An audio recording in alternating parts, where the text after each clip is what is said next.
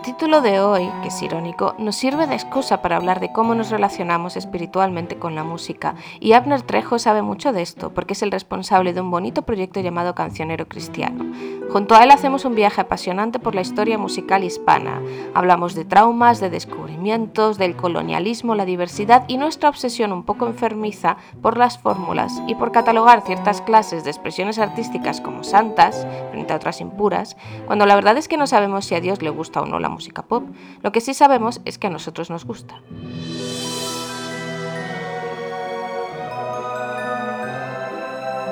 Yo soy Noah Alarcón y esto es Los Teólogos.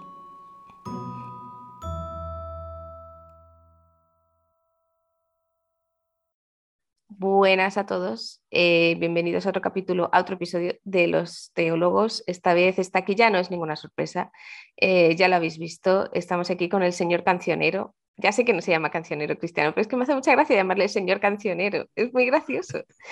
Pero bueno, con Abner Trejos, alias el señor cancionero cristiano. Y nada, que muchas gracias, de verdad. Esto, sinceramente, por venirte y perder un rato de tarde hablando conmigo de, de esas cosas sin sentido. Te lo agradezco mucho, la verdad. Así que eh, bienvenido. ¿Qué tal?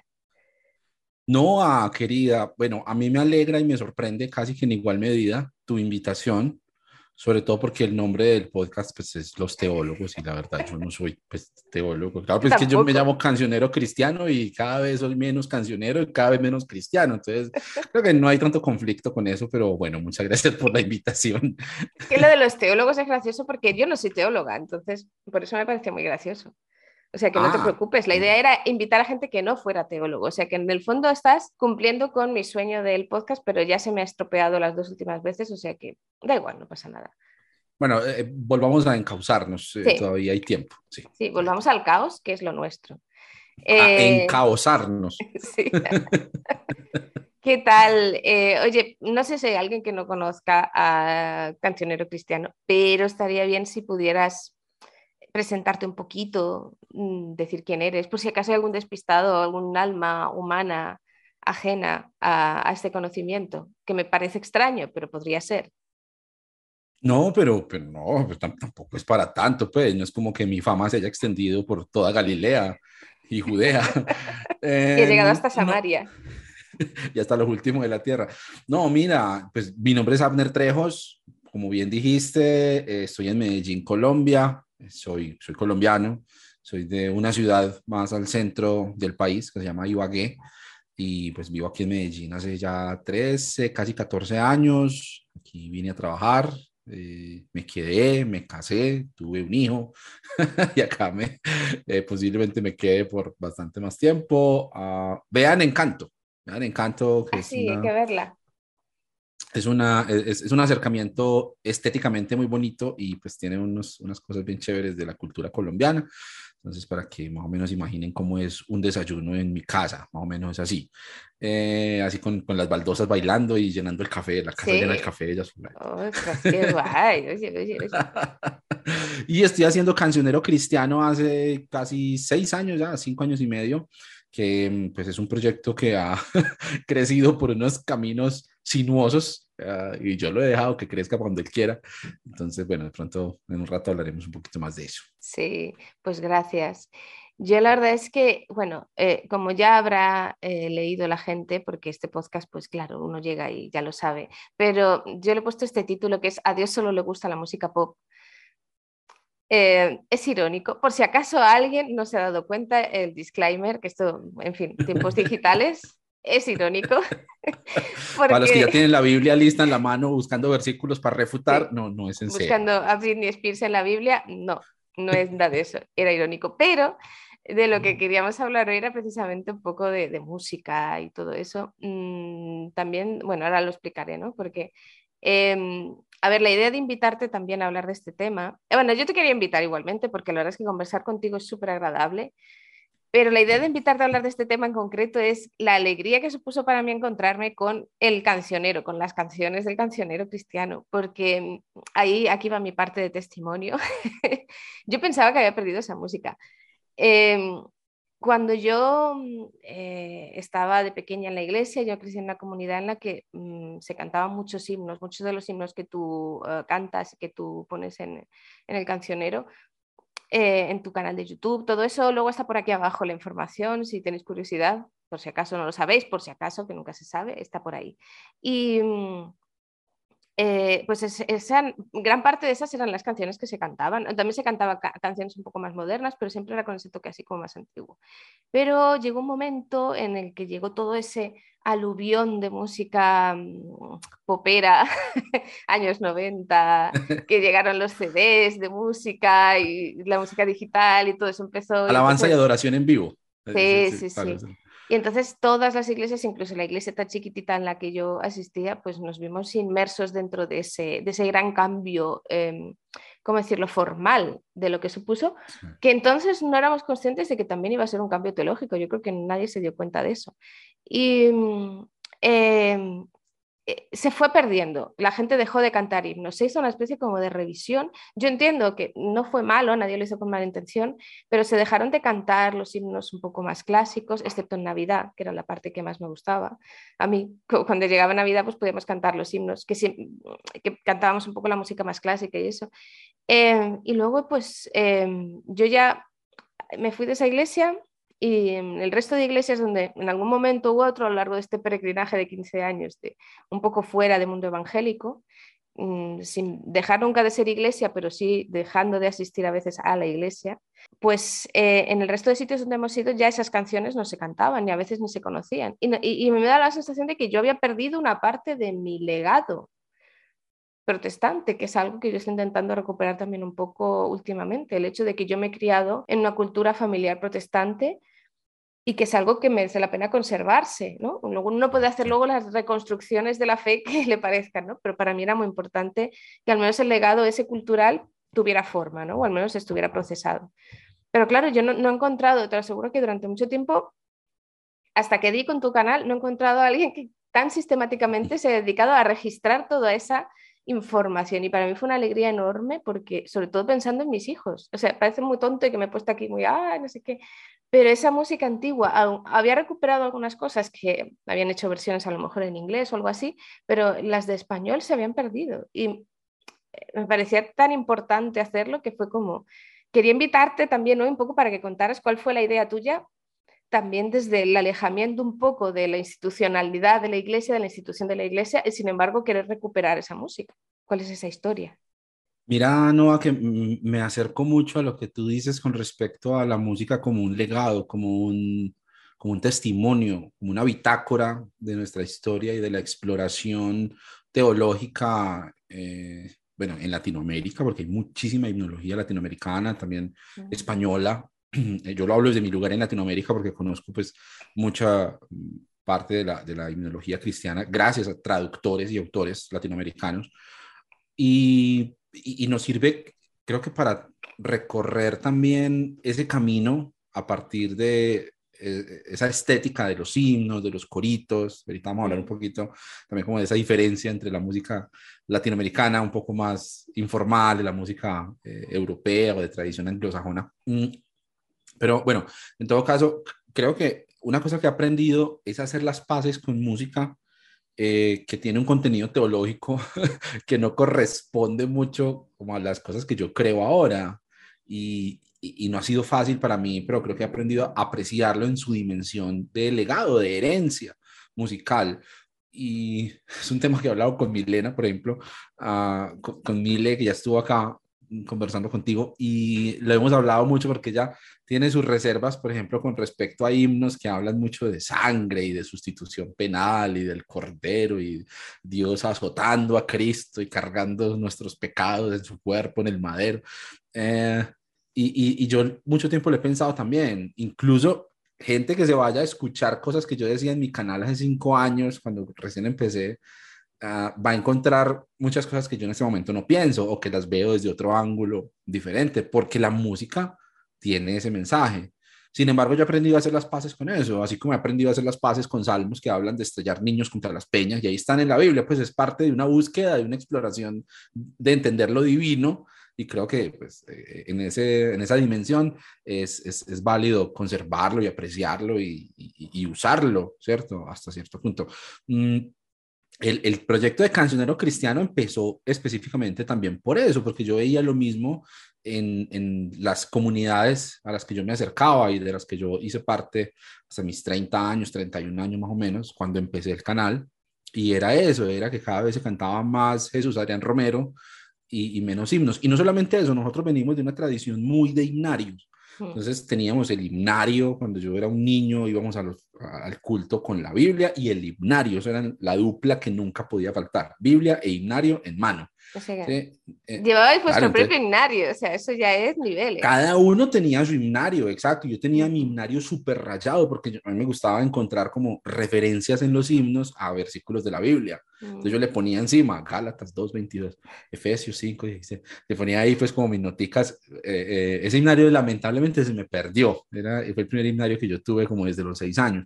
Y eran 345 himnos por un lado, Luego teníamos otro que se llamaba el Salmos y Coros, que lo llamábamos el corario, porque la mayoría de sus cantos ya eran coritos, más cortos. El himnario era un, como una uh, compilación de himnos más extensos, con tres, cuatro estrofas, un coro, mientras que el corario ya eran canticos más cortos. Alabaré, alabaré, alabaré, que es un, un cantico así que, que en una página caben cuatro.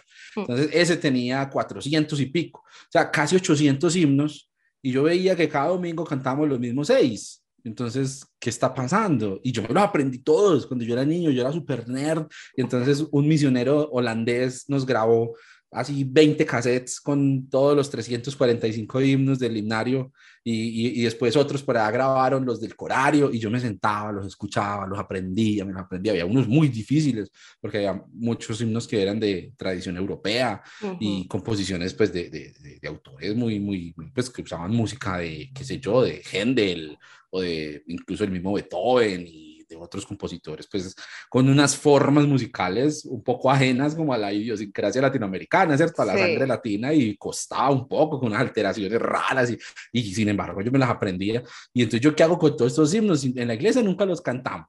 Y ya cada vez más se está desplazando el uso, estoy hablando de hace cinco años, cada vez más se está desplazando el uso del himnario porque ya está el video BIM. Entonces ya uno para qué va a llegar un himnario a, a, la iglesia, sí. Número uno, no se cantan los himnos que están ahí. Y número dos, pero los que van a cantar ya están ahí en la, en la pantalla, se ven en la pared. Entonces, eh, creo que fue una experiencia completamente diferente cuando apareció el video BIM, ¿cierto? Y entonces también dio una libertad de empezar a usar otros eh, cantos que no estaban en los himnarios precisamente por eso, porque no había esa restricción, entonces todo el mundo los puede ver allá y no importa que no esté en el papel, pues los ponemos ahí el domingo para cantarlo. Entonces cada vez más Hillsong, cada vez más Jesús Adrián Romero, cada vez más Alex Campos y los himnos que hacemos con los himnos. Que, entonces, eh, a partir de esa inquietud fue que yo empecé a grabar los himnos en un canal de YouTube que se llamaba Cancionero Cristiano, que se llama Cancionero se llama. Cristiano. Ya después empezaron a aparecer otras cosas, y a mí me dio mucha pereza hacer otro canal para esas cosas, entonces todo vivía ahí, pero bueno, pues eh, sigue estando muy lleno de himnos. Tengo en ese momento más de 200 himnos grabados en, en YouTube. Pues como mola, porque es que, es que me, me, identifico mucho con eso. Nosotros no nos llevábamos el himnario porque eran de la iglesia, entonces lo, lo, lo teníamos para el uso allí los domingos, ¿no? Pero si había gente, yo sí, creo que incluso mi padre tenía alguno de los himnarios, porque había dos versiones, uno que era solamente con las letras y otro que venía con las partituras, un poco simplificadas, pero con las partituras ah, y en medio para cantar, porque aquí claro. también en España hay mucha, bueno, había en las iglesias protestantes más clásicas mucha tradición de los coros eh, uh -huh. Tradicionales, no sé cómo se llaman, de los coros. Sí, sí, sí. O sea, no, sí, ensambles vocales, sí, un coro, un coro. Sí, sí, de hecho sí que sigue habiendo en algunos sitios, en los que son así más tradicionales y eso. Eh, es curioso porque cosas que dices de la tradición europea y todo eso, eh, una cosa que había apuntado yo, ¿no? lo de que nuestra música tradicional, lo que nosotros entendemos como los himnos tradicionales, eh, en realidad también muchos vienen del mundo anglosajón, europeo y todo eso. Aquí no se nota tanto porque que algo te venga aquí de Francia o de, bueno, pues aquí en España quiero decir, claro. tampoco nos pide tan lejos, pero entiendo que allá tiene que ser un poco como, viene de lejos, ¿no?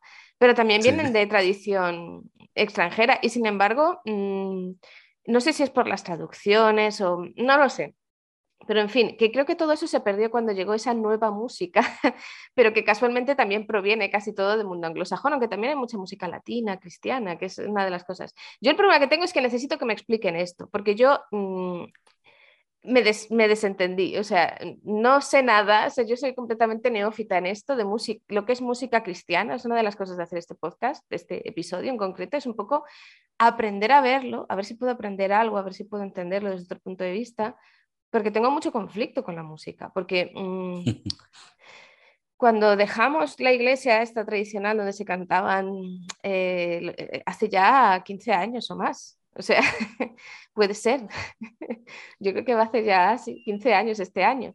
Y, y desde entonces no hemos tenido una relación, yo cantaba incluso en el grupo de alabanza y todo eso, ¿no? Y luego ya lo dejamos, nunca volví a estar y no volvemos a implicarnos tanto en una vida de iglesia como para aprendernos las canciones nuevas. Entonces yo ahora voy a una reunión de iglesia dominical, a un culto, no me sé las canciones que canta todo el mundo y que se saben. Sí, esta es una canción muy antigua y yo no la he escuchado en mi vida, entonces estoy como...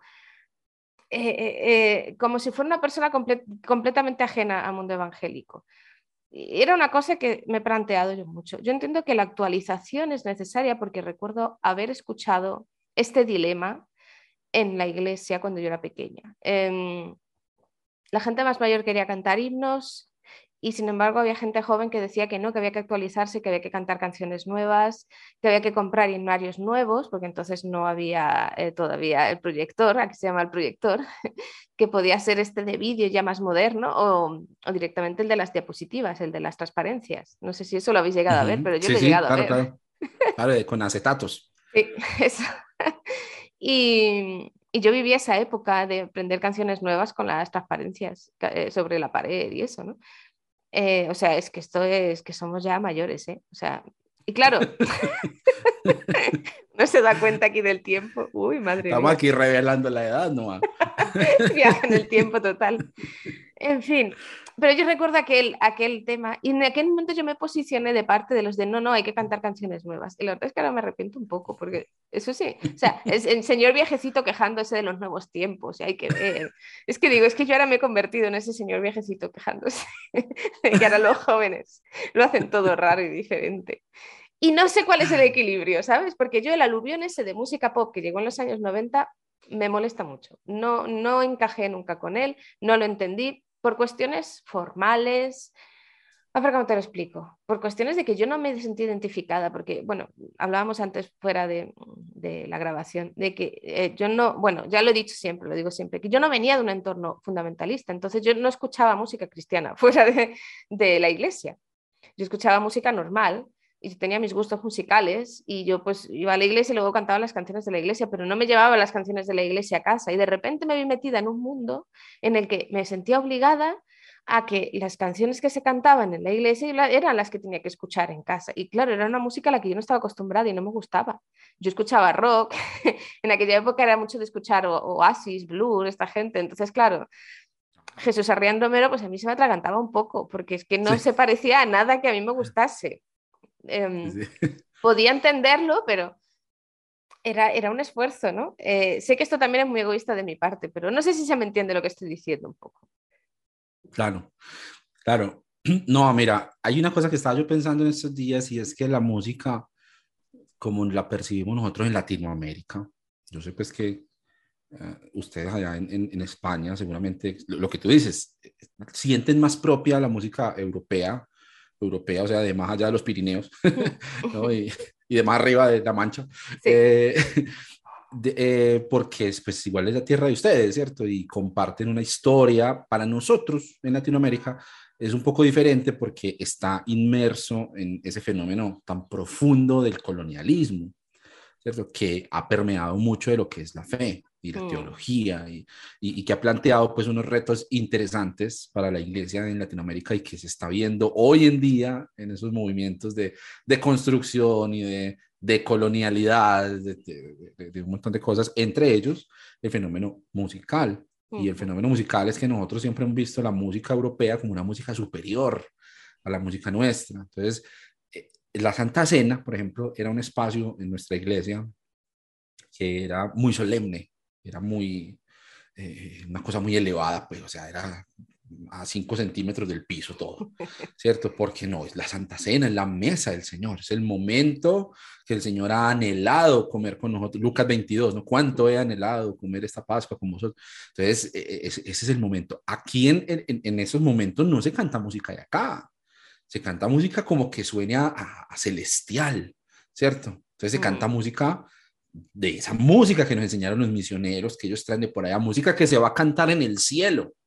Claro. Se dice eso con respecto a ciertos himnos. Se dice que este himno se va a cantar en una cumbia, un, un, pasillo, un bambuco, no sé, en el cielo que van a andar cantando eso, hombre, por no, no, en el cielo de canta es música de Händel en el cielo de canta, es música, música culta, música de cuarteto de cuerdas, un cello, porque tiene que haber un tiple en el cielo, porque una bandola, un charango, una zampoña, no, no, no, no, no, eso es pagano. Ah, mira, ahorita estaba hablando de la música navideña y, por mm. ejemplo, los, los villancicos latinoamericanos son, son muy lindos y hay unos villancicos que son súper pegajosos y que reflejan mucho de lo que es la esencia latinoamericana, pero esos no son para la iglesia. Claro. Esos son para uno cantar en la casa. Uno en la iglesia pues cantar el burrito sabanero. No, no, no, no, no. Es, tiene que ser él en lo alto, gloria, gloria.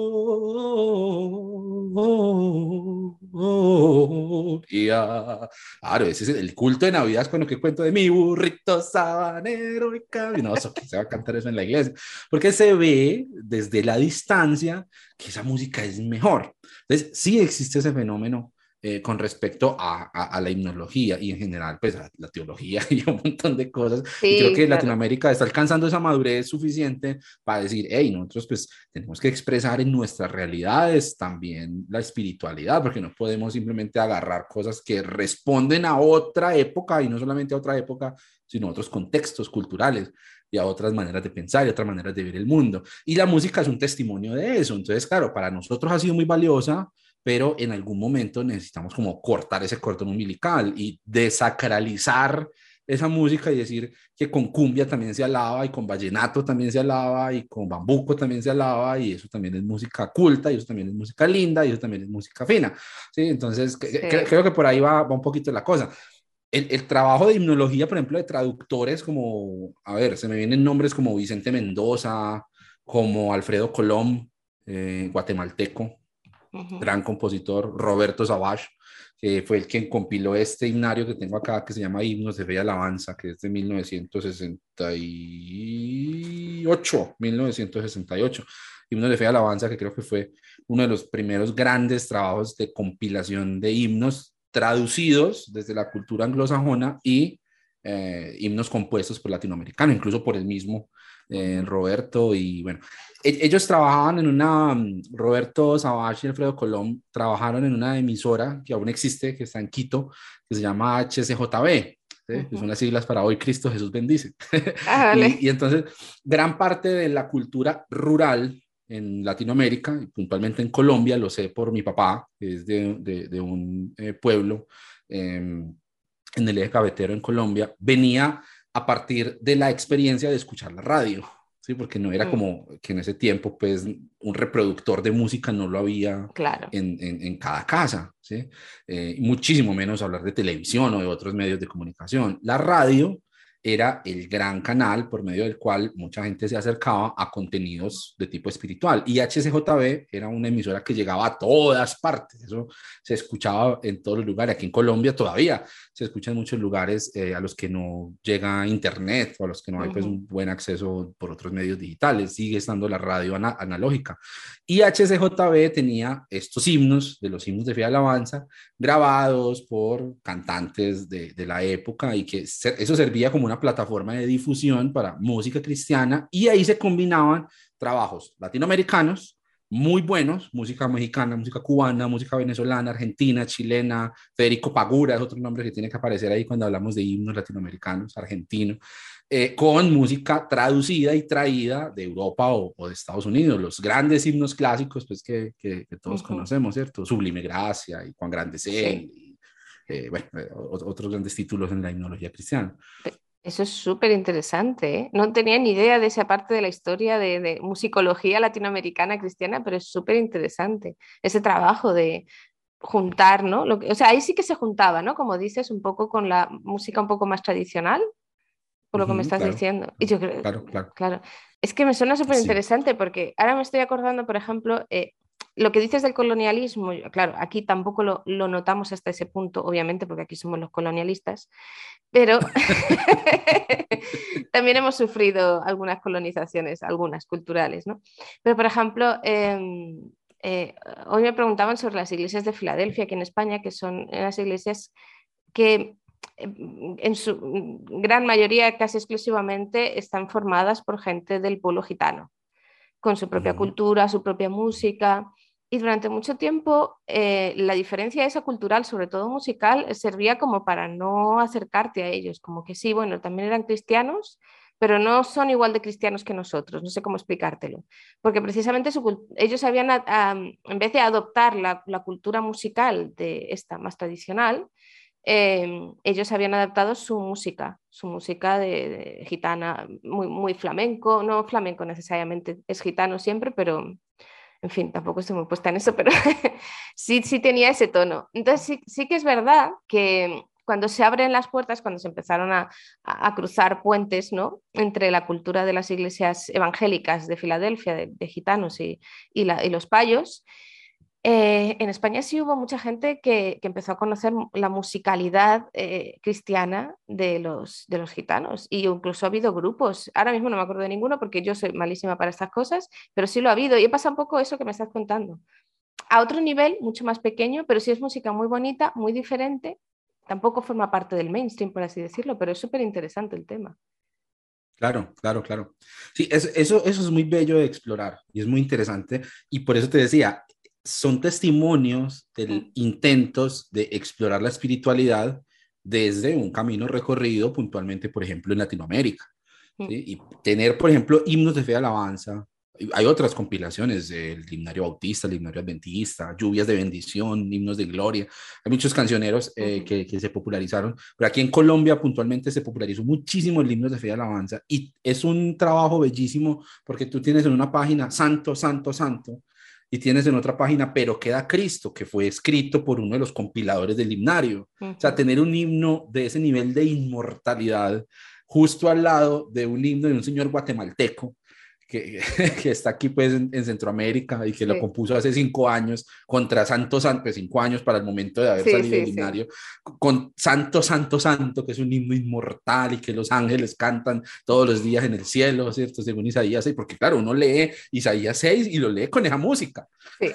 o sea, uno, uno, yo no sé Isaías qué música tendría en la cabeza cuando escribió eso, seguramente no es música europea, la música eh, de, de, de esa zona era otro tipo de música, pero nosotros leemos y entonces los querubines se decían el uno al otro, santo, santo, santo, con esa buena melodía y todo.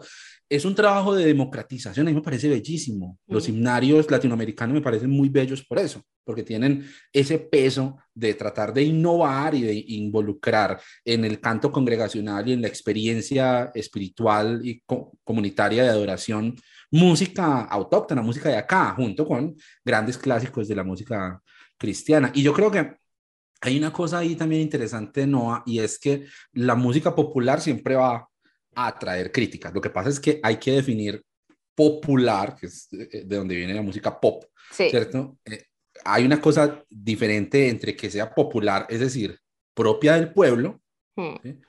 a que sea popular simplemente porque es muy conocida.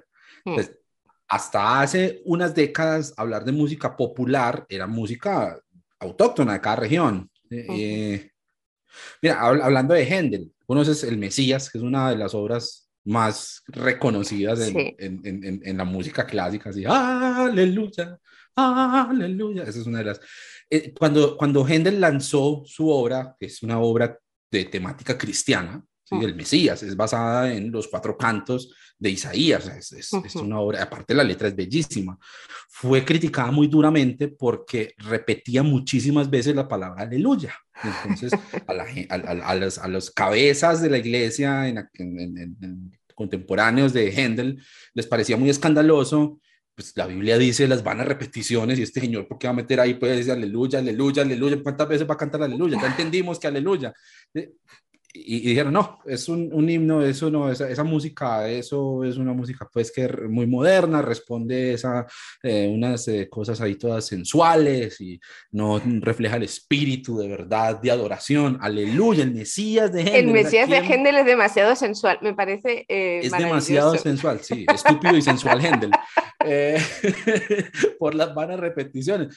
Es, es muy famosa la historia de Martín Lutero, por ejemplo, yéndose a las tabernas eh, a escuchar las canciones, las tonadas que mm. cantaban los, los borrachos para escribir letras. Claro, porque en aquel entonces mucha gente no sabía leer, mucha gente no conocía las historias bíblicas.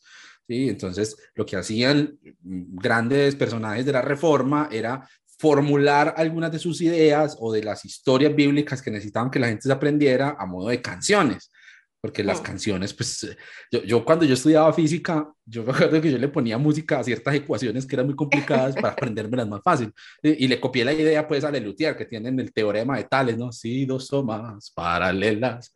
Eh, que, que, es mucho más fácil aprenderse cualquier cosa cantando. Y eso hacían los reformadores y la historia de Martín Lutero yéndose a las tabernas a escuchar música popular, ahí sí cabe la, el término popular en esa acepción, para luego eh, escribir sobre eso letras con temática de adoración o con temática de conocimiento teológico. Entonces, yo creo que igual la música pop, y eso pues a mucha gente no le gustaba, ¿cierto? Pero hoy en día, pues Castillo Fuerte es nuestro Dios, ¿sí? O bueno, mucha de la música eh, cristiana, Sublime Gracia, por ejemplo, Sublime Gracia fue un poema compuesto... Eh, muchos años antes de que se le adjudicara la melodía con la que hoy nosotros la cantamos, con la que se conoce casi que por todo el mundo. Y esa melodía es una melodía tradicional, que no, no, no fue que eh, John Newton no se sentó a componer una música para su himno Sublime Gracias. Ese himno tuvo muchas melodías y la que se volvió famosa fue esa, que ya era una melodía popular en el sur de los Estados Unidos.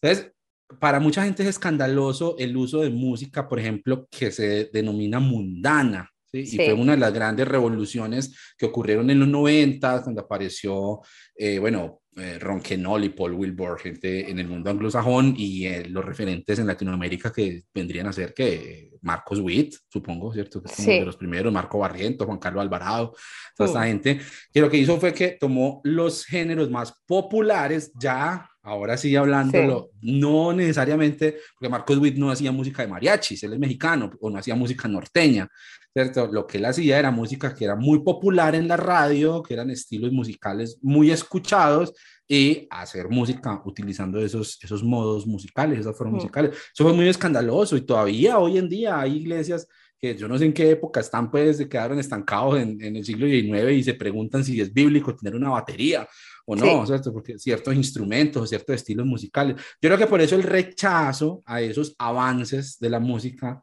encarando lo popular y trayéndolo a la experiencia congregacional. Y creo que también eso explica el por qué la música pop de los 90 se volvió tan popular y pues, porque respondía a unos géneros que estábamos escuchando en la radio y en todas partes. Tú escuchas la música de Marcos Witt de los años 90 y escuchas eh, la música de Luis Miguel, por ejemplo, un gran artista muy conocido en toda Latinoamérica, en todo el mundo, y, suena igual, suena igual, ¿sí? Bueno, eso tiene mucho que ver también con que los hermanos Hermosillo, pues, eh, de, que eran músicos de Luis Miguel, luego hicieron Torre Fuerte, tocaron unos años con Marcos Witt, y luego Marcos Witt se vino y armó su propia banda y dijo, quiero sonar así, y... pero eh, es eso, eso se explica desde la idiosincrasia, desde la cultura, eso no tiene mayor implicación teológica o bíblica o nada, nada por el estilo. Yo es que el conflicto que tengo con esto no es tanto, porque ahora, ahora que eh, te escucho contar la historia así, estoy como, hola, sigue, sigue contando, cuenta, cuenta, que es muy interesante verlo y verlo así. Claro, entiendo cosas y, también me planteo también muchas, muchas dudas también, lo tengo que reconocer, em, porque siempre he tenido ese conflicto. Eh, mm, claro, es una cuestión cultural, no es una cuestión teológica, pero lo hemos acabado convirtiendo en una cuestión teológica de alguna manera. Eh, y ahí es donde yo creo que empieza el conflicto, porque si lo ves sencillamente como, bueno, esta es la clase de música que se escucha, esta es la clase de música que, le gusta a la gente y no es malo utilizarla para cantar a Dios, no hace falta que estemos siempre en los himnos. O sea, yo creo que a lo mejor sin perder lo antiguo, incorporar algunas cosas, es que es, Lo noto que es un territorio súper escurridizo y no sé si me estoy arrepintiendo ahora mismo de haber empezado a hacer este podcast, que llevamos ya casi 45 minutos grabando, pero es como, a ver, porque esto es un terreno muy resbaladizo, esto es muy complicado, porque por un lado, ¿cómo no vas a permitir que venga nueva música, que se incorpore en esta, esta, esta, música popular tradicional de cada sitio, ¿no? Lo que le gusta escuchar a la gente, estos cánticos nuevos, que todo eso se actualice, y si es lo que se lleva haciendo toda la vida, no hay nada malo en eso, ¿no? Mm, si también se puede conservar alguna cosa de, de lo que traemos, mejor, ¿no? Pero claro, donde yo me encuentro el conflicto es en el terreno teológico, porque en el terreno cultural, pues ya está, pues es una expresión cultural. Pero claro, cuando llegamos a lo teológico ahí es donde digo yo, espérate, que es que no sé por dónde, no sé por dónde pillarlo. Ahí es donde yo tengo todo el conflicto. Porque el problema que yo tenía con esto era que, a ver, esta música, eso, esta música popular, de todas maneras, tampoco nos llegaba mucha música latinoamericana a nosotros en España, que es que eso era lo más gracioso del tema. nos llegaba mucha música anglosajona de Estados Unidos, mucho mucho de allí. Eh, tampoco estaba yo muy puesta en la música que traían en aquel momento, porque lo que te decía, yo iba a lo mío. Si me enseñabais una canción en la iglesia, pues bueno, pues me la aprendía y si había que tocarla, se tocaba y ya está, ¿no? Que no... Pero era el tema de ¿por qué de repente esto tiene una importancia teológica tan bestia? ¿Por qué se montaban esas peleas dialécticas tan mm. bestias en, la iglesia entre los que querían una tradición, los que querían la otra? Hasta que, a ver, casi divisiones de iglesia por este tema. No sé si se ha dado en algún lugar eh, allí, por allá, pero en mi entorno se ha llegado a ver, no, a lo mejor no divisiones como tal, pero sí fracciones muy grandes que luego han acabado derivando, se han ido añadiendo problemas y han acabado derivando en, en problemas más gordos entre los que querían hacer algo un poco más pegado a la cultura actual y los que querían permanecer en ese estado de elevación. Aquí también había mucho de eso, de cuanto más clásica es la música, más cerca está de Dios. Aquí también había mucho de eso. No, hay una cosa con las fórmulas, es que las fórmulas simplifican mucho las cosas. Entonces, también tú y yo, personas que tal vez experienciamos la música desde otro lugar, desde un lugar que nos permite sentarnos a pensar qué es esto que estamos cantando y por qué, pues es una experiencia poco común. Hay una experiencia masiva en muchos lugares y lo he visto de primera mano aquí en Colombia, en comunidades rurales, en lugares en el campo, en lugares eh, que, o sea, están en el siglo XIX en muchos sentidos, ¿cierto? Eh, ideológicamente, ¿cierto? Y también en infraestructura, o sea, tú ves los caminos, eso, eso aquí en Colombia eh, funciona el feudalismo todavía en muchos sentidos y, y, se ve mucho también en la, en la cultura de la gente. Entonces, melodías sencillas, letras fáciles de aprender, pues son muy prácticas para la, para, para, la gente, para la experiencia de la gente que va el domingo y que no necesita que le estén replanteando conceptos teológicos y, cierto, que, se hacían en la iglesia. Por ejemplo, nosotros teníamos discusiones, o yo presencié discusiones por letras de himnos y se cambiaban letras de himnos o letras de coritos de la escuela dominical. ¿Cierto? Jonás no le hizo caso a la palabra de Dios, era un coro de la escuela dominical. Entonces decía que el pez llevó a Jonás y lo vomitó en las playas de Nínive. Entonces eso fue una pelea por allá, porque entonces cómo le estamos enseñando a los niños esto, Jonás, ¿cómo así? El pez llevó a Jonás a las playas de Nínive, o sea, Dios obligó a Jonás, o el pez vomitó a Jonás y Dios le dijo a Jonás, ahora sí ve a Nínive y a Jonás le tocó irse para Nínive, ¿cómo fue la cosa? esas conversaciones, media hora, 40 minutos de discusión por eso, para cambiarle la letra a, a, coro, para unos niños que ni idea, ellos que van a pensar en si Jonás fue a Nínive, en la boca del peso, fue caminando, fue burro, cómo fue, ese tipo de cosas, ¿sí? O mm. por ejemplo, había un himno que cantábamos en la Santa Cena, que es el del gran manantial, alabado el gran manantial, que de sangre Dios me mostró, que es de los favoritos de mm. Milena, ¿cierto? De sangre, un manantial de sangre que nos lava, bueno. Eh, entonces, el coro dice, sé que eso, porque es, es, como una oración de penitencia, ¿cierto? Mm. El, el, que, el, que, está cantando eh, la letra está enunciándola como desde un lugar de un pecador penitente. Entonces dice, sé que solo así me emblanqueceré. Lávame en tu sangre, Jesús. Pero entonces para cantarlo en la cena, no, hermano, pasa que en la Santa Cena ya estamos es creyentes. Entonces no es que me emblanqueceré, sino que me emblanqueció, ¿cierto? Y no es lávame en tu sangre porque ya la sangre ya me lavó. Entonces, es, ¿cómo lo cantamos? Me, me lavó tu sangre, Jesús, o eh, ya me lavaste en tu sangre, Jesús nosotros no puedes eh, ni siquiera imaginarnos los, las horas de mi juventud empleadas en ese tipo de conversaciones para poder cantarlo lo mejor posible. Y sin embargo, yo me quedaba pensando a estos hermanitos de por allá del campo, de, de, un pueblecito de las cordilleras de Colombia, que simplemente van el domingo a la iglesia a buscar un poquito más de Dios, pues ¿qué les va a importar si es lávame en tu sangre o me lavaste en tu sangre o me emblanqueceré, me emblanqueció, me emblanqueciendo, un gerundio, un lo que sea? E, e, es, eso no es relevante. O sea, las fórmulas funcionan precisamente por eso, porque facilita la experiencia de, de la gente. Y yo creo que hasta cierto punto complejizar eso también significaría robarle mucho esa experiencia a mucha gente que viene con, con, desde otro lugar, que está, que está mirando y que está experimentando la música desde otro lugar. Eh, en el campo, por ejemplo, que no había recursos, que no había himnarios, que no había proyectores, ¿cierto? Que la, la música era de memoria, pues eh, era, es también muy práctico eso. Yo me acuerdo cuando yo estaba pelado, vivimos en una, un lugar que era zona de pelado, o sea, joven. Ah. Eh, pelado aquí es sin dinero. Ah, bueno, también, eso sí, toda mi vida estaba así, pero bueno.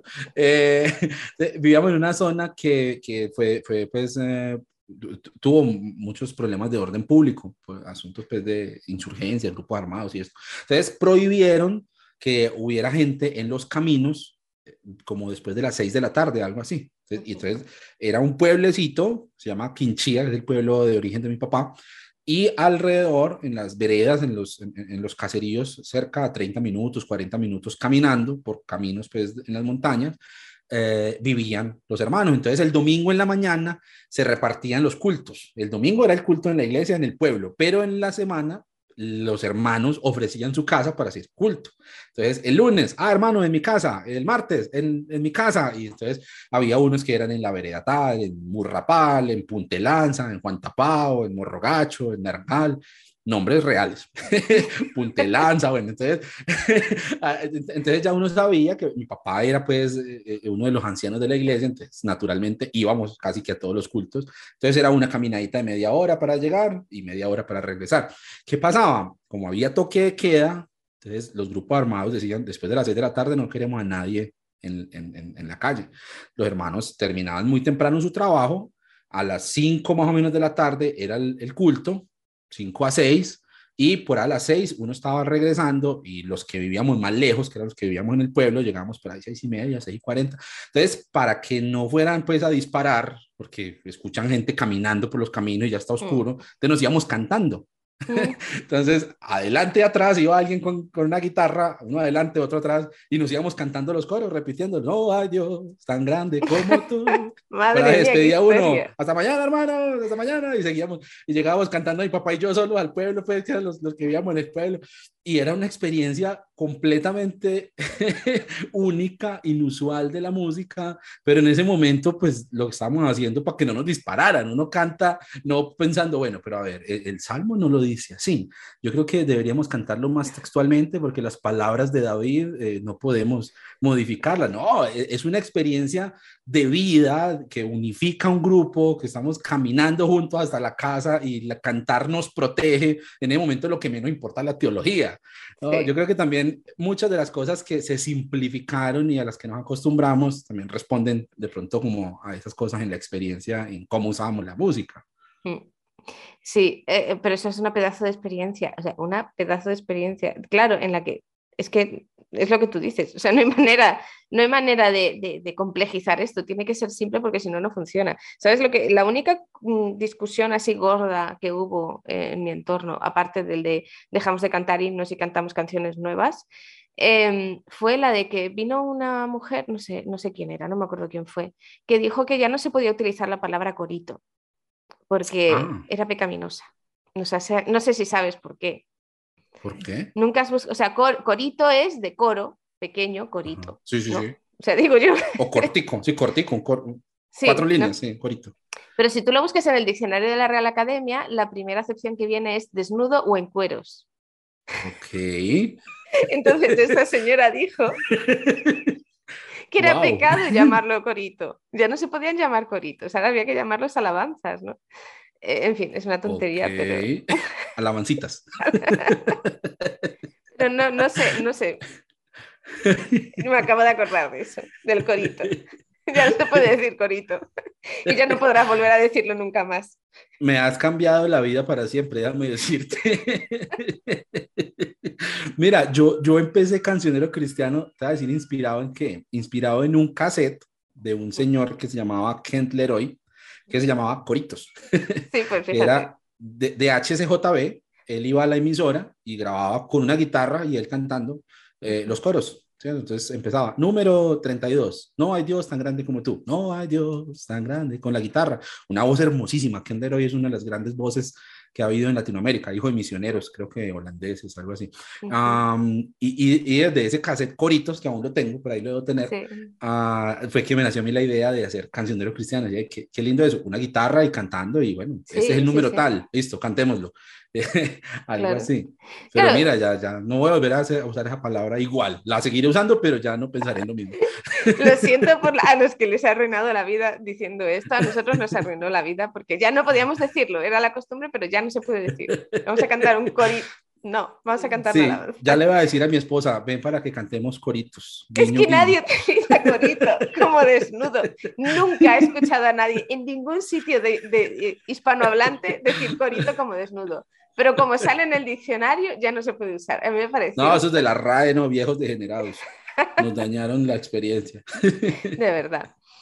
A No, te iba a decir algo, te iba a decir algo Sí. sobre eso de las fórmulas, porque claro, o sea, las fórmulas tienen sentido y funcionan, y, y bueno, ya en los 90 lo que hubo fue un cambio de fórmulas, o sea, Mm. se instalaron unas fórmulas distintas, sí, la fórmula de alabanza, adoración, incluso la estructura de los discos, ¿cierto? Mira que, por ejemplo, como era, era- muchos eran grabados en vivo, entonces eran cinco canciones de alabanza, cinco canciones de adoración, que eso empezó a significar una cosa musical. sí. Antes de es eso, verdad. decir adoración, no- no- uno no pensaba en música. Ahora, música de alabanza, pues a partir de, de, esa, de ese fenómeno eh, musical masivo en la industria cristiana, en los 90, música de alabanza es música rápida y música de adoración es música lenta. Y entonces la estructura de los discos era así, siempre eran, si eran el cassette, la cara. A era música rápida, la cara B era música más lenta, ¿sí? O, o- o era, era siempre como esa distribución y aún sigue siendo esa distribución.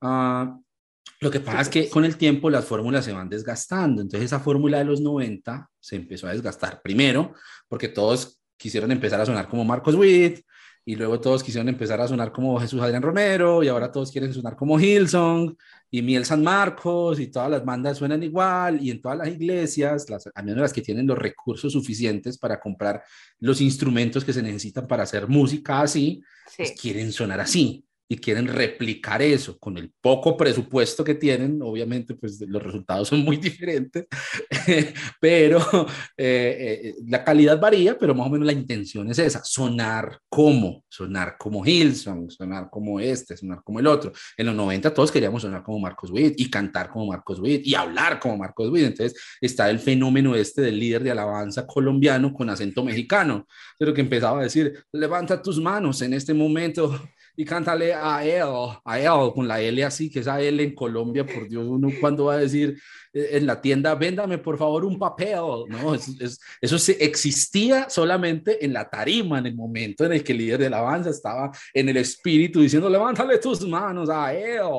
Eh, eh, eh, Esa, esa estética, esa fórmula se instaló en la música cristiana y por ende se instaló en las iglesias. Además, había un cambio en la industria musical tenaz y es que, grande, por sí. ejemplo, ya, ya la, la manera en la que experienciamos la música no es lo mismo. ¿Cuándo fue la última vez que yo me senté, por ejemplo, pienso yo acá, me pregunto a mí mismo, ¿cuándo fue la última vez que yo me senté a escuchar un disco? Uno ya no Mm. escucha discos, uno tiene playlists. ¿No? Sí, Yo tengo una playlist para trabajar, una playlist para hacer ejercicio, que no escucho nunca, una playlist para, para lavar los platos, una playlist para cuando eh, quiero eh, relajarme y así. Pero ya uno no escucha discos, ¿sí? Los artistas no crean discos, crean canciones que respondan a los algoritmos y que, respondan, y que atraigan clics y atraigan likes y atraigan, se vuelvan virales y que se puedan bailar en TikTok. O sea, la industria musical ha cambiado mucho. Hay un compatriota mío, youtuber, que es muy bueno, que se llama Alvin, eh, Ujú. tiene un canal que se llama Analizando Música de Mierda, Que es Sí, bueno, no ah, sé si qué se puede bueno. decir. No sé si se Sí, puede aquí se decir puede esa decir, palabra. aquí en este Ah, canal bueno. sí, somos un... Analizando Sí. música, analizando música de mierda de Alvin, es buenísimo. Y él tiene un video que analiza por qué toda la música pop suena igual. Mm, ¿sí? Y habla de uno de los grandes compositores que está detrás de grandes éxitos de gente pues mm, eh, muy famosa, de, de- bueno, desde Miley Cyrus, eh, Taylor Swift, eh, bueno, y otros grandes fenómenos del pop masivo que suenan igual y que responden a ciertas fórmulas que ya están comprobadas para que la gente las consuma. ¿sí? Que ahorita hay un fenómeno, por ejemplo, con este pop coreano, Ah, ¿no? sí. Y, y- y la gente de BTS, bueno, y un, un montón de, de- de- de cosas que se mueven en las redes sociales a partir de una gran fanaticada de agrupaciones eh, de pop en Corea. Mm. ¿sí? Y que eso también tiene un análisis muy interesante para hacerlo. Son fórmulas, son fórmulas. En lo musical ya hay cosas que funcionan, hagámoslas. ¿sí? Hay formatos que funcionan, hay estructuras musicales que funcionan, hagámoslas. Y la música cristiana pues naturalmente se mueve ahí, porque la música cristiana llegó un momento en el que dijo, hey, nosotros necesitamos ser relevantes, necesitamos sonar en eh, emisoras seculares y necesitamos ir a los Grammy y necesitamos que nos escuchen, que nos reconozcan, porque antes la música cristiana era toda una subcultura, como todo lo Sí. cristiano, ¿cierto? Claro, Entonces, eh, eh, existía y habitaba solamente en emisoras cristianas y lo conocía gente cristiana y eh, eran eventos cristianos. Ahorita no, ahorita hay un rock al parque o una, un evento de la alcaldía de Medellín, de la alcaldía de Bogotá, de la alcaldía de Barranquilla, invitan músicos cristianos, invitan a Alex Campos, invitan a Pescado Vivo, invitan a, bueno, eh, bandas reconocidas, Santiago Benavides, gente que, que lo ha hecho muy bien eh, en el mundo, en el medio artístico, ya son más reconocidos, hay una apertura cultural que es Mm. muy mal vista por ciertos sectores del cristianismo, porque entonces ya eso es ecumenismo y se vendieron a Satanás y sale pues la foto de Jesús Adrián Romero haciendo no sé cómo con los dedos y entonces eso es los Illuminati, y bueno, eh, eh, hay de todo un poco, hay de ese tire afloje entre los dos extremos, Sí, pero yo- yo, creo que el también, resumen de todo sí. es fórmulas, Sí, yo- fórmulas. yo he fórmulas escuchado el-. El extremo contrario, el de, no, no, todos tenemos que ser como ellos, todos tenemos que hacer música popular porque es una forma de evangelismo y así estamos evangelizando a la gente. Entonces, claro, es como, ¿y si no es ni una cosa ni la otra? y si estamos Claro, en claro, un término medio en el que sencillamente es otra forma más de música popular porque sencillamente eh, es una manera en la que la, no sé, en la que el mundo evangélico, desde alguna manera, ha, ha llegado afuera, ¿no? Como decíamos, que siempre se suele quedar muy dentro. Y para los músicos sí que es difícil eso, ¿no? Mm. Nosotros tenemos una pequeña cofradía creativa Mm. con mis queridos amigos Mile y, Mateo y nos preguntamos constantemente eso, porque es difícil explorar cosas eh, que de pronto uno diga, esto va a funcionar Mm. o esto lo va a corear un estadio de 50 mil personas, porque si uno se arriesga o se atreve a utilizar cosas por fuera de esas fórmulas, pues de pronto no va a sonar igual, eh, no va a encontrar la misma recepción Mm. ah, en la gente que lo escuche o de entrada pues vas a, a convertirse, se va a condenar uno a tener simplemente un grupito de gente a la que le gusta lo que uno hace ya, pero no, no como música comercial, lo que, lo que conocemos como música comercial. Ahí es que es donde tengo yo el problema. Por eso decía lo de a Dios solo le gusta la música pop, que suena igual. a Dios solo le gusta la fórmula, porque estuve viendo el documental este de, de los Beatles, de cómo hicieron el disco de Hermoso. Let. ¿Lo has visto? Sí, claro. Que yo creo que me lo voy a volver a poner porque me encantó. O sea, me encantó. Todo lo que haga Peter Jackson de cuatro británicos y que dure seis horas. Perfecto. Perfecto. Y, la verdad es que no sé por qué me, me afectó, porque digo, muchas de las cosas que vivimos ahora empezaron con ellos, y eso lo sabemos, ¿no? No sé, no sé cómo formular bien esta pregunta, pero em, de repente yo, mi caso, ¿no? A ver, a ver, a ver cómo me, a ver cómo me, a ver cómo formulamos esto. Yo en mi caso, ¿no? Que he estado fuera de lo que son los circuitos dominicales de la iglesia durante mucho tiempo. Sí he estado haciendo iglesia, pero el resto de días de la semana, por así decirlo, ¿no?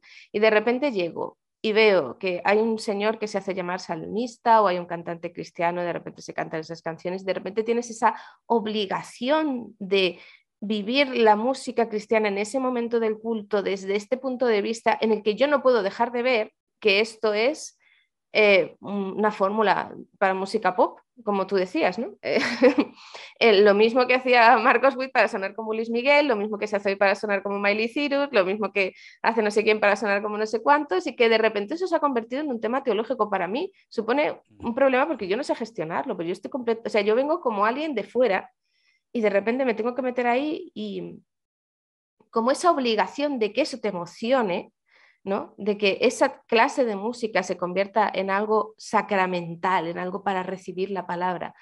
Me cuesta, pero tampoco lo reconozco como algo ajeno porque supongo que es algo que también se ha hecho siempre, incluso con la música antigua. No sé si me estoy explicando. Total, total. Es que lo que te decía, cambiamos unas fórmulas por otras. Mm. Las estructuras musicales siempre han estado ahí. Y si uno se sienta a estudiar, por ejemplo, eh, la música clásica de las diferentes escuelas, pues mira que se clasifican justamente porque hay ciertas formas que se parecen. Entonces, una cosa es la música barroca, otra cosa es la música eh, del romanticismo eh, y así sucesivamente. Y responde a ciertas fórmulas. Lo que pasa es que son fórmulas más complejas, fórmulas para otro tipo de instrumentos, fórmulas para evocar otro tipo de sensaciones. Sí. Las fórmulas de la música pop pues eh, obedecen a cosas de rápido consumo, de fácil asimilación, y, y, por eso te estaba diciendo ahorita, tiene su lugar el uso de una fórmula para simplificar ciertas cosas, pero existe el peligro de que la fórmula se convierta en lo único posible. ¿Sí? O en lo único conocido. Se me, se me ocurrió hacer una cosa, pero no, sé, no, sé, si tengamos tiempo y además necesito la guitarra. Ah, sí, sí, claro, claro. Para mostrarte una cosa una, sobre esto que estamos hablando, para, cerrar el tema de las fórmulas y contarte otras cosas que tengo en la cabeza. Espérame, Cuéntame, cuéntame. Espérame que... Pero si la tienes preparada ahí al lado, pero esto es en plan sorpresa como en la tele y de repente aparece la guitarra. No he venido preparado. No, tengo la guitarra, siempre tengo la guitarra a la mano, pero por favor. no sé, ha aparecido. Mira eso, si hay gente que, que, sabe de música y me está escuchando, mm. voy a hacer una progresión de cuatro acordes, que son Do, Sol, primer grado, quinto grado, La menor, sexto grado, y Fa, que es el cuarto grado. Con esos cuatro acordes se puede cantar el 20% de la música popular hoy en día. ¿Sí? Entonces voy a poner unos cuantos ejemplos que se me acaban de venir a la cabeza. Estamos hablando de los Beatles, empecemos con ellos. When I find myself in times of trouble, Mother Mary come to me. Na, na, na, ¿Sí es? Sí. Sol, la menor. Ah. Algo más moderno. Eh. And she will be loved, and she will be loved. Los mismos cuatro acordes, ¿no? Eh, a ver, algo latinoamericano. Eh, una canción para ti, para mí, y que nos lleve al pensamiento para vivir y expresar todo lo que yo siento. Ahí están los mismos cuatro acordes. Algo cristiano, vale, cuidado. Que los La mitad de las canciones de Marco Witt se cantan con esos cuatro acordes. Cantemos una que no sea de Marco Witt. Eh... Yo Por mi soy tu niña la niña de tus ojos, porque me amaste a mí. Te amo más que a mi vida, te amo más que a mi vida, te amo más. Los mismos cuatro acordes, ahí está. y, si yo lo, y si yo uso, ah, bueno, e, es, esta sí que es más famosa. Esta, esta, los músicos cuando empiezan a tocar en un instrumento, lo primero que le enseñan son esas progresiones, esa es una de las más conocidas. Mira esta, que es eh, menor, si menor, sol, re, la, ¿visto? Si menor, sol, re, la. Con eso se canta. La única razón de mi adoración Eres tú mi Jesús. Y son los únicos cuatro acordes que se tocan toda la canción. No hay más acorde en esta canción. Eres todo poderoso. Eres grande y majestuoso. Y aquí con eso se puede cantar también. Mi Dios es grande. Mi Dios es fuerte. Nada es igual. Nadie le hace frente. Ya que el amor de música ligera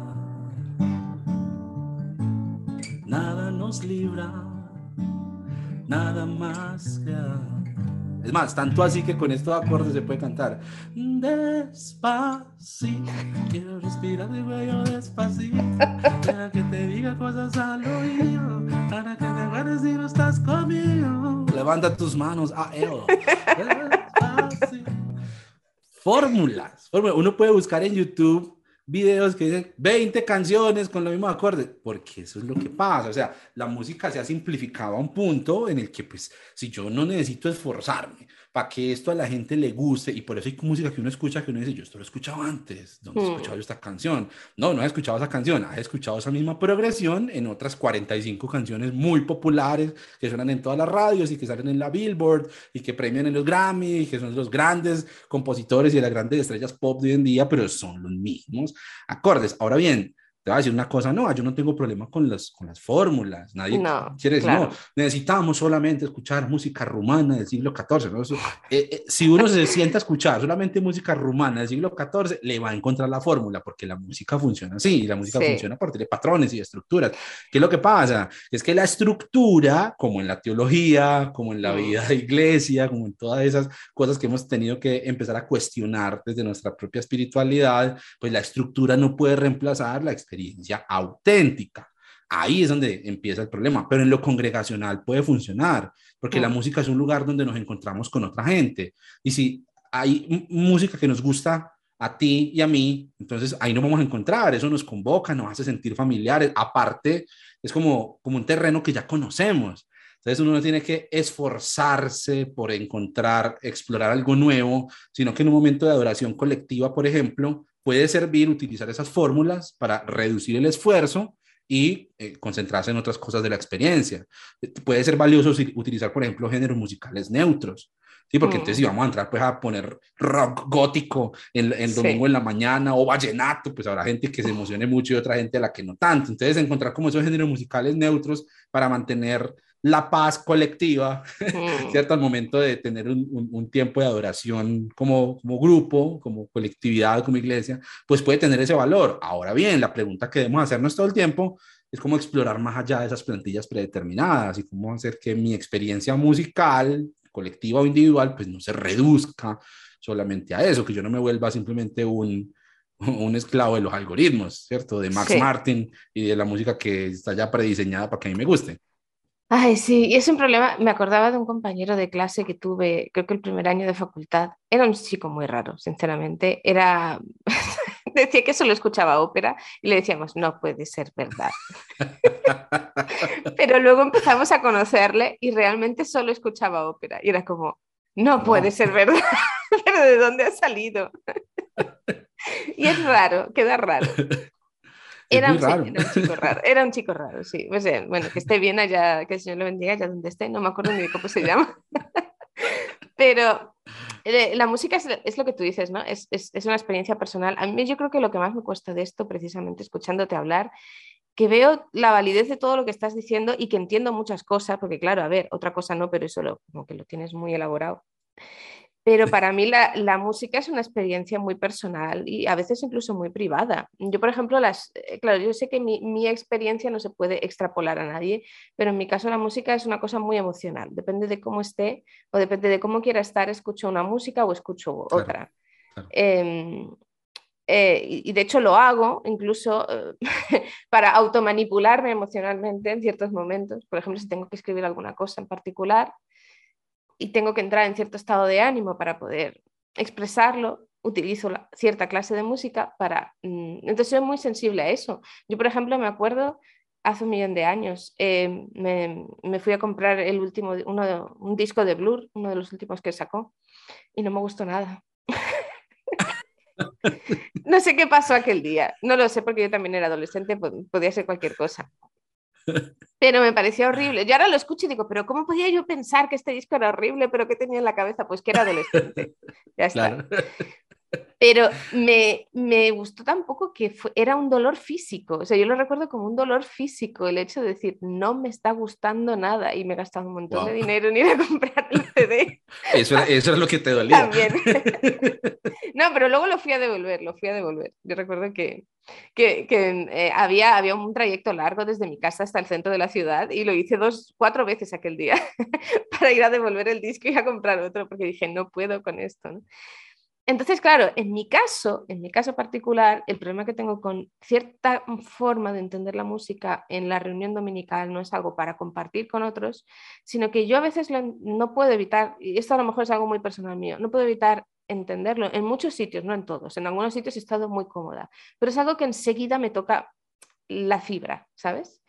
yo enseguida me implico cualquier cosa, incluso con una guitarra sencilla, gente cantando, es, mm, conecto enseguida con eso, no puedo evitarlo. Entonces, los sitios donde se sobreestimula esa sensación, como para... Eh, lo noto, lo noto en, el, en el primer acorde, noto esa sensación de me están sobreestimulando para provocarme estar en un estado de ánimo. Y sé que esto no es normal ni es bueno. y, esa y a mí muchas veces en ciertos lugares estar en, en, los periodos de alabanza de ciertos sitios me ponen alerta, no me relaja. Y no sé, siempre he pensado que era un problema mío, pero luego empecé a hablar con otra gente y a lo mejor sí es un problema mío, pero que comparto con otras personas.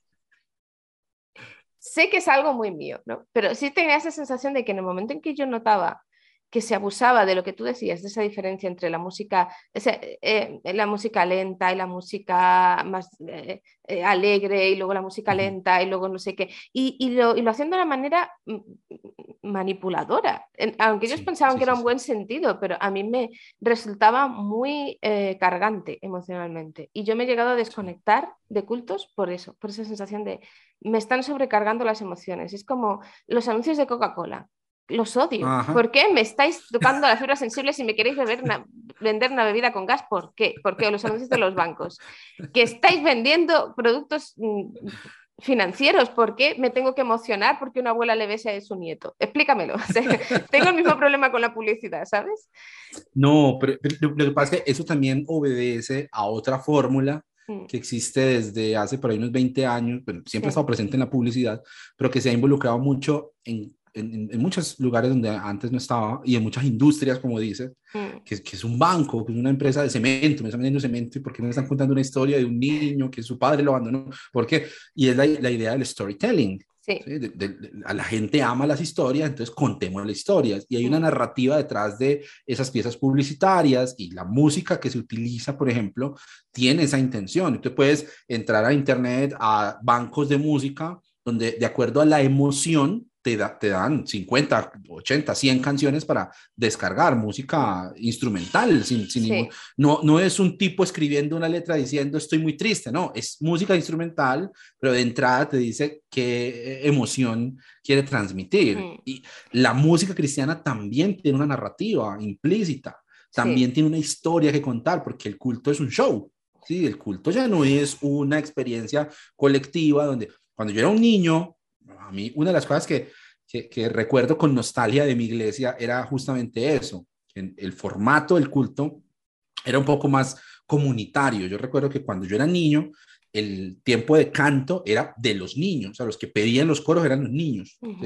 Los adultos tenían su tiempo de alabanza, eso era en la Santa Cena. ¿Cierto? Cantaban los himnos, pero en, la reunión dominical principal éramos los niños y la mayoría de canciones que se cantaban era de niños y así con eh, dibujitos en cartulina y, entonces había un coro que era de El Señor es mi pastor, entonces eh, era la cartulina era en forma de oveja y con algodón, era, desde lo estético era todo muy infantil, era centrado en los niños.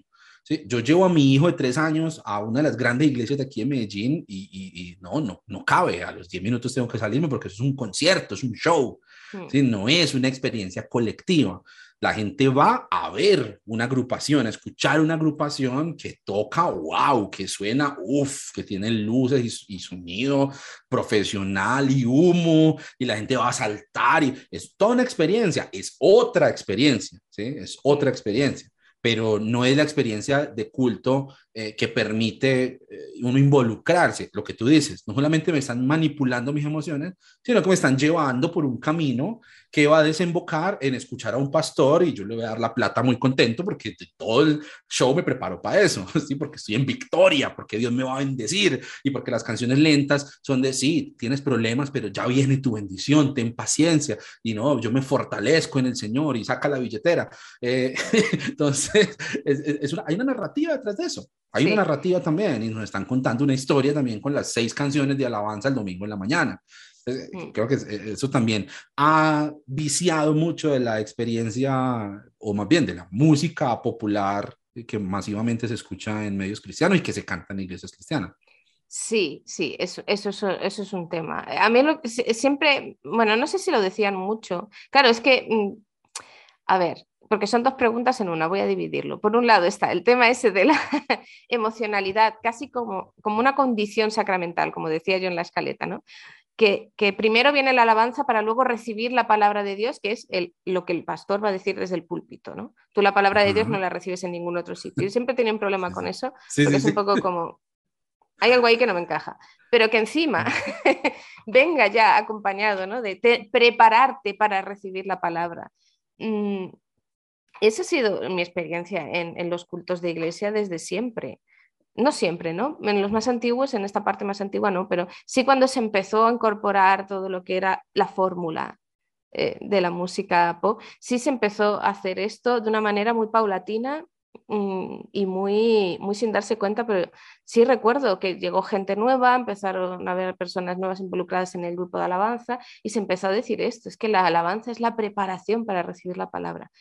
Sí. Me parece un problema, no sé por qué, pero es como pero no estamos sacralizando algo que en el fondo es lo que tú dices, es una fórmula, es un, es un show. Le veo, le veo un problema a esto. Es un, es un, problema no por el asunto de las emociones, porque yo también crecí con unas advertencias muy serias frente al sentir emociones cuando estás en, ah. la, en el culto, ¿sí? Porque nosotros somos de la carne, entonces de aplaudir, mucho menos saltar. No, no, no, no. Y, y, yo me acuerdo que había como, como ese el, hermano que dirigía los coros, los mm. coritos. Saludo a la hermanita de, la, em, de la RAE.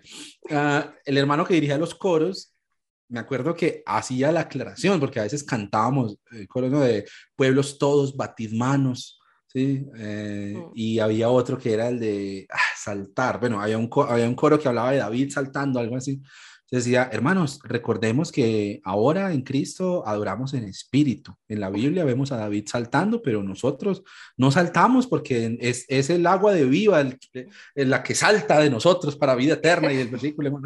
Es, ese tipo de aclaraciones como para que uno no dijera, ah, pero mira que David saltaba, entonces yo también puedo saltar, no, señor, mm. ah, quietico, ahí sentado. que eso, eso no es de la carne, todo decentemente y con orden. Mm, pero no, está bien el emocionarse con la música y es que pues yo me pregunto, ¿será posible no emocionarse con la música? Claro. Uno ve, pues, yo me acostumbré a ver gente con esa cara de cartón pues cantando los himnos yo tengo grande gozo en pero por Dios, ¿dónde está el gozo, Señor? Yo también he visto eso. en, esta cara, ¿no? Porque claro, la seriedad, la solemnidad, pues no se puede romper. Entonces, es el otro extremo, el extremo de cero emoción. Yo no sé qué hace esa gente con el versículo que dice mi corazón y mi carne cantan al Dios vivo. Ah, es una experiencia completa, es una experiencia emocional, es una experiencia espiritual, es una experiencia física, donde yo me alegro, sudo, lloro, eh, alzo las manos, me alegro, ¿cierto? Y que eso sea auténtico es muy valioso, auténtico, porque ahí es donde está eh, el, el, asunto de que yo siempre me preocupo bastante, la autenticidad de eso. Pero bueno, ah, lo que decías ahorita del, del, del, pastor bajando con el mensaje de Dios, es una cosa que justo ayer lo estaba hablando con Aleja, estamos hablando de cómo hacemos para eliminar de la cabeza de la gente esa idea de que el predicador es el que trae la palabra. O sea, yo tengo que ir a, escuchar a este señor porque ese es el mensaje de Dios para mí. Incluso hay unos que directamente lo dicen, Dios me dijo que te diga.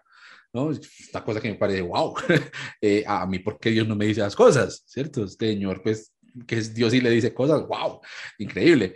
Eh, los reformados vendrán a decir, no, Dios habla a través de la palabra y no sé qué, pero igual siempre están esos nombres de reconocimiento en la iglesia, así no sea un pastor, pero sí el que está al frente hablando, eh, ya de por sí tiene esa autoridad para decir algo de parte de Dios pues ya ahí, se rompe la idea del sacerdocio de todos los creyentes, que es una idea central, pues me parece a mí en, el cristianismo. Ah, entonces, yo no puedo escuchar a Dios jugando con mi hijo, yo no puedo escuchar a Dios tomándome unas birras con mis amigos en el parque, yo no puedo escuchar a Dios viendo una película o viendo un documental de Peter Jackson sobre los virus, no, yo ahí no puedo, tengo que ir a la iglesia el domingo por la mañana a que el predicador me diga qué es lo que Dios tiene para mí, ahí es donde yo escucho a Dios. Lo mismo más o menos pasa con la música, porque si bien el pastor es el sacerdote, pues los músicos son los levitas, sí. ¿no? Ellos son la, la, orden de Asaf y de Man. Y bueno, y, la, de, gente que se hace llamar ahora salmista, a mí esto me ha pillado ya mayor, ¿eh? Yo, yo he dicho esto que era, esto que era. Adoradores, levitas, está todo ese lenguaje que evoca obviamente el culto del templo, el culto levítico, eh, y olor fragante, altar, sacrificio, ¿sí? siempre está presente eso también en, en, los mensajes de la música, de, de, la música cristiana, para darle como ese estatus, ¿sí? inclusive el mismo altar en las iglesias, en muchas iglesias sucede que ese altar es casi que un lugar sagrado. Y tú no puedes subir al altar si estás en desobediencia. Eso es muy delicado. Dios te, así que te sacan la historia de Usa que tocó el, el, el, arca, ¿cierto? Los hijos de Lee que fornicaban. y entonces uno, ay, pues yo no he fornicado pues en los últimos 15 días, pero de todas maneras, ¿cierto? No, importante uno tener eso en cuenta, porque si uno sube al altar indignamente, pues hay problemas. O cuando uno, a mí una vez, por ejemplo, me bajaron del altar porque me vieron jugando billar con unos amigos en el pueblo, entonces fue el hermano y dijo, no, este hermano, yo nunca entendí por qué jugar billar estaba tan mal, pero bueno, estaba jugando billar y entonces me vieron y no, yo no, 15 días sin subir al altar, el altar, o sea, toda esa, eh, ese lenguaje y toda esa imagen de lo levítico trasladado a la experiencia de iglesia también está presente, como no, en, en la experiencia de música. Yo, no hace mucho escuché a un, a un eh, bueno, escucho un podcast de Estados Unidos de gente que intenta analizar mucho en qué se está convirtiendo el movimiento de la Iglesia Evangélica en Estados Unidos. Son un poco así, se miran a sí mismos, pero, no, pero muchas de las cosas, de las claves que dicen, nos sirven. Yo las cojo y las adapto, porque claro, nosotros somos los hijos espirituales de, de América a través de la, América del Norte, perdón, para de los americanos, es que aquí siempre se hacen llamar americanos y no es verdad, pero bueno, en fin, es lo que digo, de los estadounidenses, porque también ha habido una, mucha colonización eh, empresarial, o sea, mucha colonización. Em, de eso hablaremos luego. sí. Eh, y entonces ellos decían, uno de ellos dijo, eh, que es, es, un, es un escritor que la verdad es que me gusta mucho, que en las últimas décadas se había vuelto todavía más esto, yo lo he dicho en algún lado, seguramente alguien me habrá escuchado, pero se había vuelto más intensa la sensación de que la alabanza y la predicación son los nuevos sacramentos. Los sacramentos protestantes clásicos, en comparación con los católicos, son el bautismo y la mesa del Señor, ¿no? Y que son los que se deben celebrar para dar testimonio de que uno es cristiano. Pero en este cambio que ha habido, en, esta transformación cultural, social del evangelicalismo, sobre todo el que viene de Estados Unidos desde los años 50, se está dando esto y cada vez se está volviendo más y más presente porque es una forma de enquistar la religiosidad, que es el sacramento de escuchar la alabanza y emocionarte para recibir el sacramento de la palabra. Tienes que hacerlo, lo que tú dices del altar, de la imaginería, de los levitas, es todo, es todo un, refuerzo de esa idea de que tú es algo que debes repetir semana tras semana para que Dios esté bien contigo, para estar de buenas con Dios. O sea, ya no es el sacrificio de Cristo, ya no es, ya no es el Evangelio de Jesús en sí, sino que es esta religiosidad adyacente. No sé muy bien todavía cómo elaborar eso, pero sí veo, sí veo mm, mucho rastro de eso. Sí, sí, yo lo, yo lo, veo, yo lo veo igual. Yo creo que ahí coincidimos.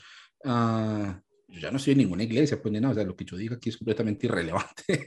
Sí, lo que yo diga pero, pero, pero, pero, o sea, de hecho, en, en, mi época de iglesia siempre intentábamos eso y teníamos músicos, traté de formar músicos y hacer, pero les decía, vamos a hacer en el momento de la, del culto una guitarra y una voz, nomás.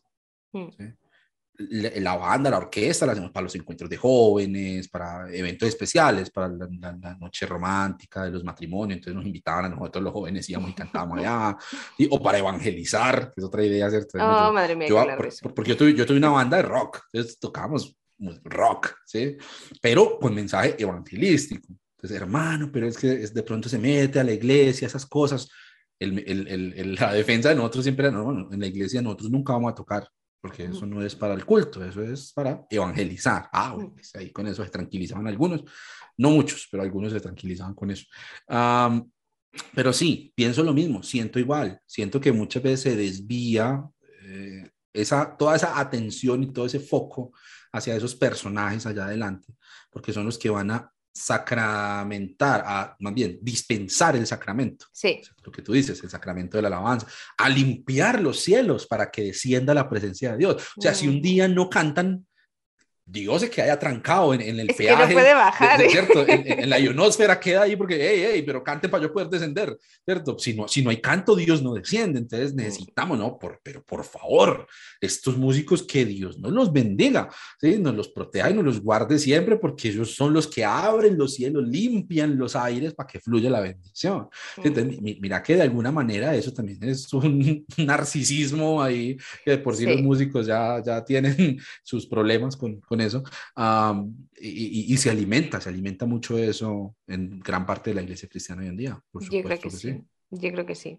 Bueno, em, tenemos que ir terminando, aunque es que está muy interesante. Pero, ¿qué te, qué te disgustó? Pues no, porque dije muchas palabras malas. Eh, sí, hemos, hemos dicho la palabra corito muchas veces y eso está mal, eso es pecado. De verdad que lo tengo aquí grabado como no supo decir esa palabra. En fin, a mí siempre me gusta terminar, o, en realidad ya me he acostumbrado a, irle cogiendo el tranquillo a, estos episodios, terminando con una propuesta, con algo bueno y algo que promueva cosas buenas, ideas buenas en otros y no terminar quejándonos de todo el mundo con cara de señores mayores recogiendo patatas, quejándonos de todo y ah, esto no sé qué, los jóvenes. Así que, no sé, hay, hay, una pregunta así como final un poco para cerrar eh, esta, esta parte del podcast. ¿Tú crees que hay alguna posibilidad de recuperar en lo que es la vida de iglesia, no en el culto dominical, sino en la vida de iglesia, en la vida del cuerpo de Cristo, una musicalidad sana? Sí, sí, sí, sí. Hay, hay, una, hay una frase de los salmos que dice, del Señor es la tierra, ¿no? Del mm. Señor es la tierra y su plenitud. Y a mí me encanta siempre, siempre me ha gustado mucho eso, se lo aprendí a mi papá. Mi papá es, le gusta mucho la música y yo creo que heredé eso pues de él. Y claro, esa eterna discusión entre la música secular y las historias de los pactos con el diablo, Shakira y Michael Jackson y Marilyn Manson, los mensajes subliminales que nos ponían en los campamentos, ahí la, música al revés, Satán, Satán, Satán, es una adoración al diablo, ¿cierto? O la estética rockera, pues de pelo largo y tatuajes y, ropa negra, como esta camiseta negra que tengo yo ahí puesta. Eh, y, y que se decía, por ejemplo, a mí que me gustaba el rock, entonces me decía, no, es que esa música se usa para consumir drogas, hermano. Pero había eh, agrupaciones cristianas que sonaban a música de cantina, música que utiliza para tomar aguardiente, para ir a pegarle a la señora, y con eso no tienen ningún problema. Siempre existe como esa dicotomía, ¿no? Como que cierta música, como que a Dios no le agrada mi papá tenía una, bueno, le gustaba mucho escuchar Julio Jaramillo y ah. música pues de por acá en Latinoamérica. Nino Bravo, le encanta Nino Bravo.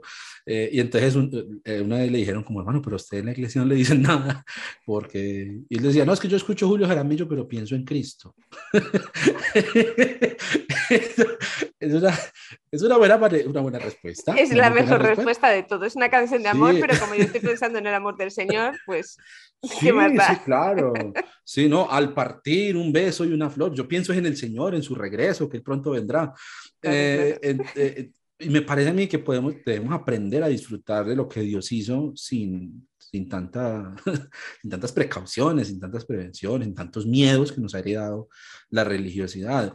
El talento artístico permite apreciar a Dios, ¿sí? Y yo puedo apreciarlo en la música bien hecha, sin importar si la letra es un salmo o si es un jazzista que está haciendo un solo de piano, ¿cierto? Mm. Miles Davis o eh, cualquiera de estos nombres tan lindos, en por ejemplo, en el jazz, John Coltrane, bueno, eh, o, cualquier otro tipo de música, el estilo de música que a usted le guste, ¿cierto? El tango, la salsa, el, el reggaetón, no, eso sí. Eh. no, sé yo, no sé yo, porque últimamente yo estoy empezando a tener, mis, mis, hijos se están acercando peligrosamente a la adolescencia y yo tengo que abrir la mente con estos temas porque si no nos vamos a pelear mucho. Hágase todo decentemente y con orden. ¿no? es, que, es que el problema del reggaetón es que hay muchos coritos. Bueno, sí. literales. Eh, sí, en la acepción principal de la radio el, talento artístico me permite a mí apreciar a Dios, apreciar mm. cosas que Dios le dio a la gente para hacer y que muy pocos pueden hacer. Y yo escuchar una voz, una ejecución musical, una propuesta mm, artística, eh, puntualmente en la música, pues eso sucede, la apreciación artística pues no tiene fronteras, pero en el ámbito musical yo puedo apreciar a Dios ahí, no es necesariamente que es que sea música que, que, diga Dios o que diga Jesús o que sea un salmo o que hable del manantial de sangre que nos lavó. Mm, creo que la parte de la musicalidad sana es eso, es habitar eso que es, la música y eso que nos permite la música, encontrarnos ahí en la música, en la música también congregacional, que la música presta elementos que le sirve a la gente que de pronto no es muy buena elaborando palabras bonitas, pues entonces yo uso las palabras de otro y, ya, listo, me quito eso de encima y, para adornar esa, esa, experiencia con me Dios. Me gustó eso que dijiste de que, de que la música nos une en, en, un territorio común en el que nos sentimos a gusto y en el que nos relajamos. Es verdad, si se usa en ese sentido, es verdad que funciona. aunque, sea, aunque sea aparentemente muy sencillo, muy básico, pero Ahí sí, ahí sí. eso sí lo acepto, es así. Le, voy a robar, la frase de, de Ratatouille, ¿cierto? Y, voy a decir también que cualquiera puede cantar. tampoco es que eso sea un monopolio exclusivo del que sabe, del salmista, del adorador, ¿sí? como quitarle todo esa, ese peso espiritual que se le ha puesto encima. Si la música es guerra espiritual y batalla, y entonces yo empiezo a cantar y los demonios salen.